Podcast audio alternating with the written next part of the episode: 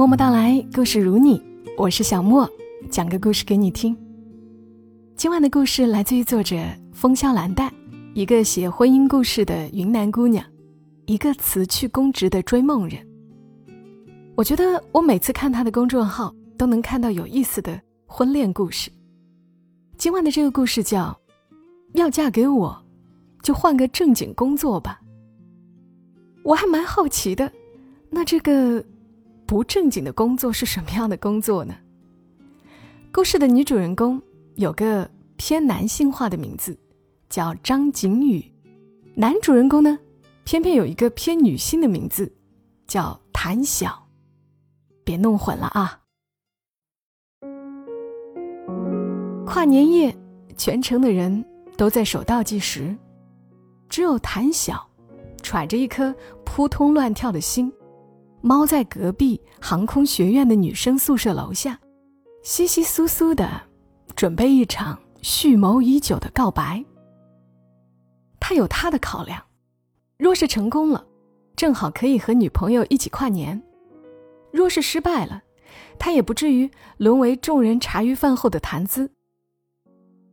这样一个盛大的日子里，总归会有更重要的话题，能将他的失意和窘迫掩盖在浩瀚风雪和人声鼎沸中。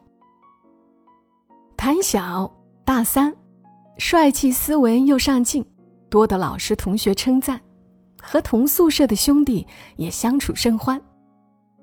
只一样，母胎单身至今，是宿舍唯一一只单身狗。也不是没有女生向他表露心迹，可惜他都兴致缺缺。日子久了，室友都打趣儿问他，是不是爱兄弟不爱红颜？其中一个更是张牙舞爪着，冲他上下其手，开玩笑说要替他开荤。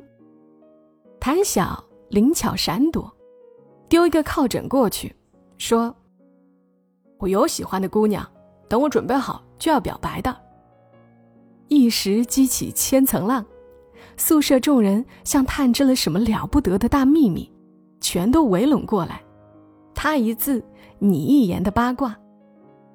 谭晓拽过笔记本，手指乱飞，从人人网上找出姑娘照片，然后好脾气的答疑：“她叫张景宇，是我高中的学妹，在隔壁航空学院念大二。”美女从来都是话题中心。一番讨论后，告白仪式提上日程，于是就有了今天这个天时地利人和的活动。张景宇从宿舍楼下来了，鲜花、蜡烛和结结巴巴的表白。即便平日再淡定，此刻的谭晓也万分紧张。等磕磕巴巴的问完了：“你愿意做我的女朋友吗？”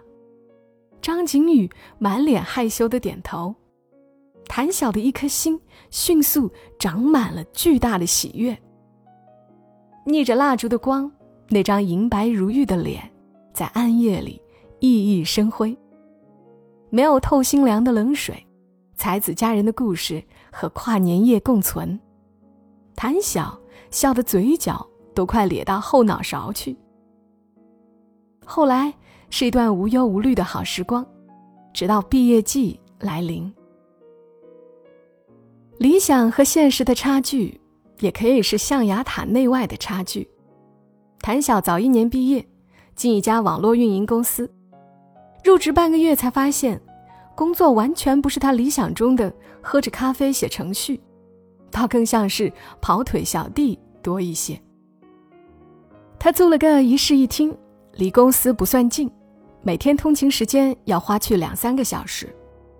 张景宇心疼他工作辛苦。时不时提上食材去给他做饭煲汤，从偶尔留宿变成时常同居，房子里有了家的气息，情侣的牙刷和漱口杯，成对的拖鞋和钥匙扣，卧室的双人大床和厨房饭菜香，样样都是人间烟火气，给谭晓一种岁月静好的感觉。谭晓几乎都快忘记。张馨予只是还未走进浮沉的岁月而已。时光疏忽，一眨眼，又是五月，那阵子张馨予在学校住的多一些，论文答辩和拍毕业照，再加上毕业旅行，不知不觉就过去大半月。再回小家，如同走进垃圾场。那晚，两人第一次正儿八经吵架，起因是收拾好房子后又做饭。谭晓回来时，他半开玩笑地问他：“是不是离了自己就不能好好过日子？哪能把生活搞成这样灰头土脸？”张馨予的语气是调侃中带些抱怨，并未上纲上线。这次谭晓却没有顺杆夸一句“老婆贤惠”，反而沉着脸进房间：“不愿意你就不做，我可以叫保洁。”张馨予懵了，之后两人一来一去，就这么吵出了花。最后张馨予甩手离开，连厨房里灶头上正咕嘟沸腾的排骨汤都没顾上交代。冷战维持了四个多小时。终结在谭晓去学校低头的那一刻。五月底的夜，晚风是丝丝缕缕的暖，谭晓捧着奶茶守在楼下，一如当年告白时虔诚与忐忑。好在张景宇不是个别扭的性子，既然给了台阶，他也顺着就走下来。两人去亚操场，谭晓自我反省，说：“对不起。”最近公司事儿多，我压力比较大，加上前两天看你朋友圈发了和别的男生合影，有点吃醋，回家又乱糟糟的，好不容易你回来了，一回来就质问我，我就态度还算诚恳。张景宇扑哧笑出来，什么飞醋你都吃，毕业照上那么多人，你怎么不看看还有女生呢？想了想。张景宇接着说：“我毕业了以后，说不定动不动就要飞，咱俩得一起把家打理好啊。”谭晓嗡声嗡气地说：“能不能考虑做地勤？”张景宇笑：“你让我飞几年，见见世面，攒攒钱，等咱俩结婚有孩子了，我就转地勤。”夏虫周啾，一声一声。砸在谭晓心上，烦得很。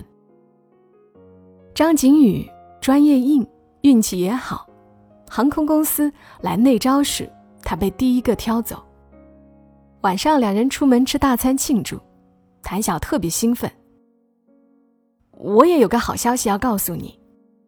张景宇问是什么，谭晓说：“我和家里说了我们的事儿，我爸妈挺开心的，说要支持我们买房。”让我们早点结婚。张景宇仿佛被雷劈中了。啊，这么早结婚？他梦寐以求的蓝天白云近在咫尺，谈小却向往柴米油盐酱醋茶。后来是一场博弈，俩人各退一步，终于找到一个平衡点，先订婚，两年后再结婚。留给张景宇一段撒欢的时光。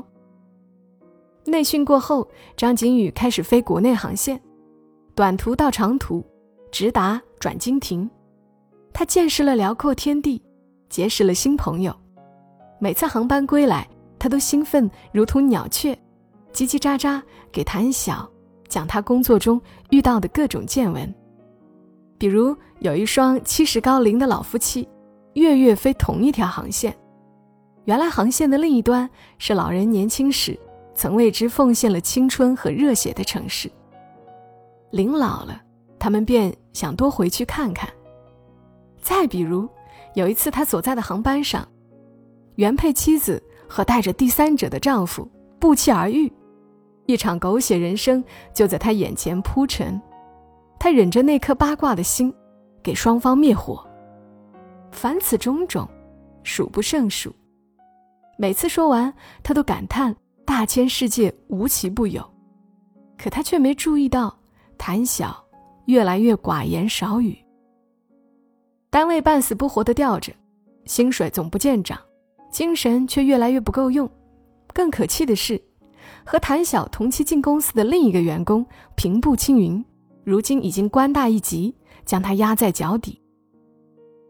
一年时光滑淌而过，张景宇的事业稳扎稳打，从经济舱升到商务舱，航线也延伸至境外。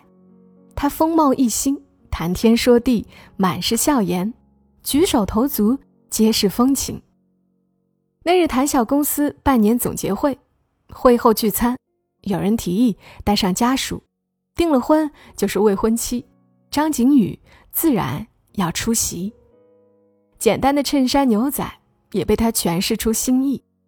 饭桌上有人拉着谭晓打趣儿：“不老实啊，这么漂亮的媳妇儿都不带出来炫炫。”男人的自尊心一下被拉到巅峰值，连日苦闷的心情终于透进一丝光。那天，谭晓喝了不少酒，和谁都碰。后半场去 KTV，张景宇。在隐隐绰绰的包厢里唱歌，身形旖旎，有同事夸谭晓好福气，然后压着声音劝他：“你媳妇儿这种水平的，得抓紧看好啊。”话里有说不得的暗语。毕业第三年，谭晓遭遇职业寒冬，在单位里熬了那么久，还是逃不开被调岗的命运。上面要挪他去一个闲职部门，薪水大幅缩减，他据理力争，最后争来另一个转岗的机会，叫他去带应届毕业生跑市场，转成销售岗。他如遭雷击，先不说专业是否对口，光是销售岗这三个字，就已经好似打了他的脸面。他本就不擅长交际，销售是个左右逢源的事情，他哪能得心应手？公司给了他半个月时间考虑，那阵子暗无天日，他钻进死胡同出不来。张景宇和同事调了班，在家里陪他，气氛很压抑。突然有一天，张景宇捧着笑脸问他换家公司如何，有他想要的办公室，也不用抛头露面的交际。谭晓一脸懵，张景宇解释。我在朋友圈问有没有谁认识做网络科技这一块的朋友，没想到还真有。商务舱有个老客户，说他投了一个网游公司，正招程序员呢。要不你去试试？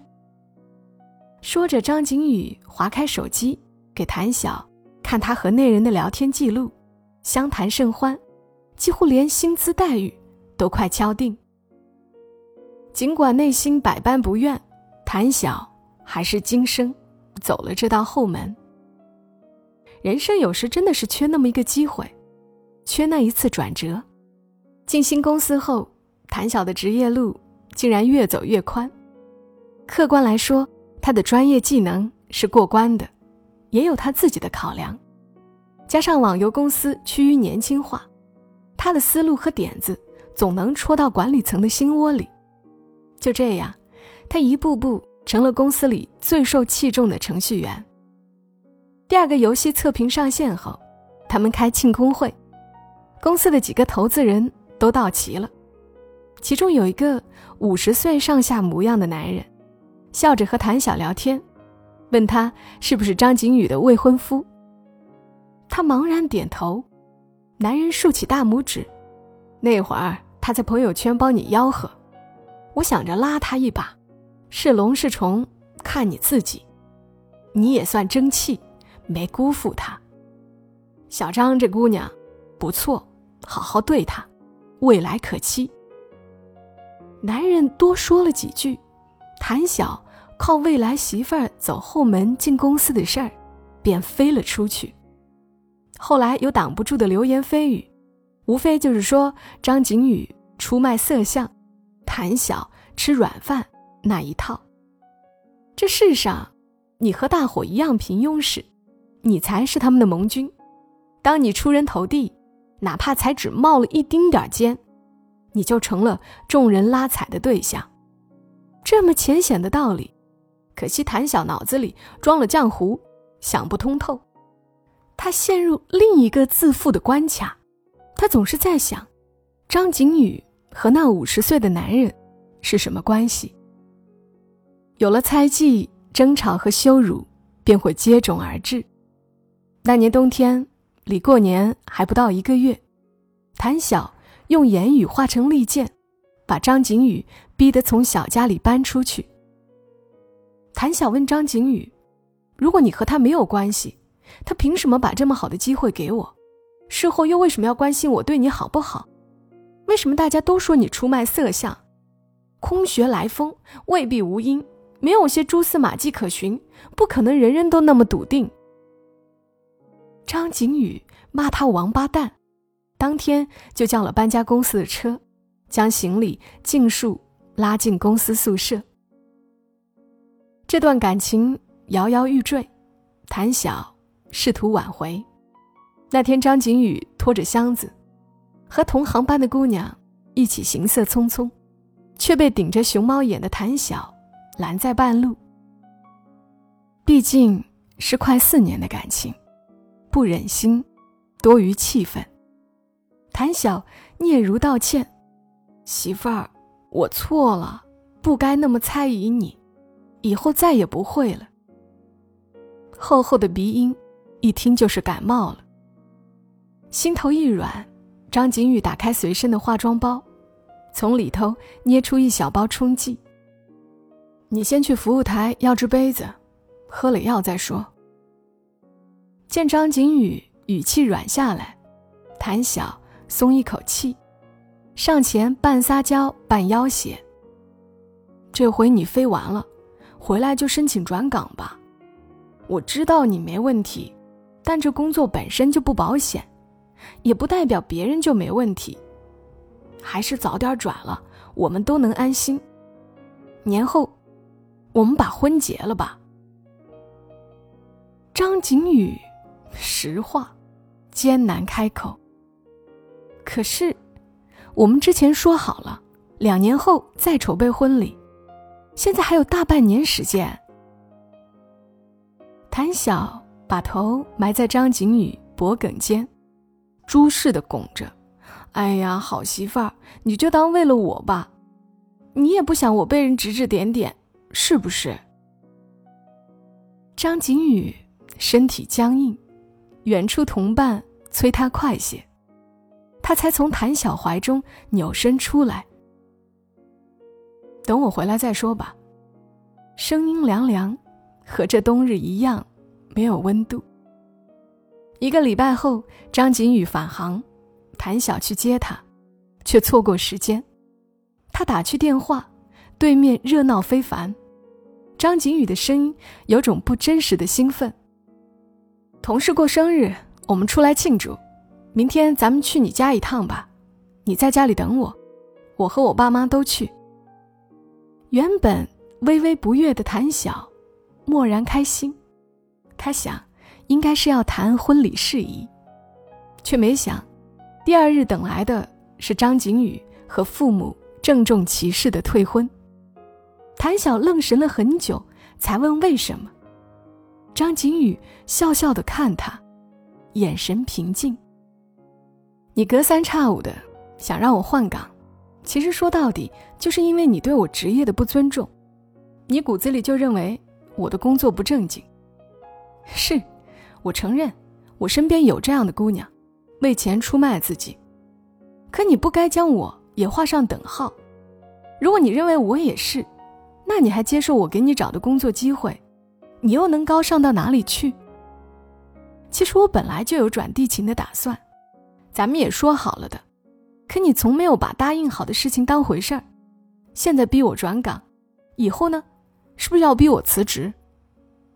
有些话我不想说的难听，但不说不行。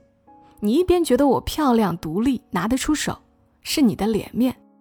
另一边又受不了外人毫无根据的指指戳戳，只想着让我一退再退。你那可怜的自尊心，全都需要我的隐忍来成全，多可悲！张景宇说的有些激动，到最后流下泪来。其实我一早就知道你骨子里的自私和怂，从我毕业旅行那次就知道了，可我舍不得这段感情，想着再给你机会，没想到你变本加厉。退完礼金和首饰之外，张家父母还另外拿出两万块钱，说是算作他们主动退婚的补偿。与其劝女儿忍，不如支持她重新选。临出门前，张景宇叫了谭晓。你知道那工作为什么会给你吗？因为那个客户花生过敏。有一回我同事疏忽大意，幸好我的化妆包里备了药。那天给你的感冒药也是我常备的。我今天得到的一切经济和人脉，全都是我自己努力的结果。你不配得到，所以你要是硬气的话，你辞职吧。张景宇和父母离去时，窗外是耀目的白。谭晓的拳头握紧了，又松开。在分手后的许久之后，谭晓才终于说服自己承认，这个当初他忐忑追到手的姑娘，只不过是放慢脚步陪了他一程。说到底，这姑娘。是他配不上的那个人。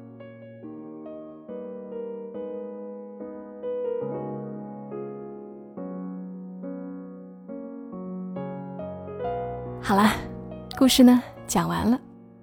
可能自己不够自信，不够强大，和越优秀的人在一起就会越自卑，越疑神疑鬼。无论对方怎样放慢脚步，怎样迁就，都还是不放心。与其试图禁锢对方，不如自己奋起直追。男人也好，女人也如是。真正爱一个人，就努力去配得上他的优秀。感谢作者风萧兰黛，也欢迎大家关注他的公众号，ID 是风萧兰黛的拼音手写加阿拉伯数字九九。祝你一夜好眠，小莫在深圳和你说晚安。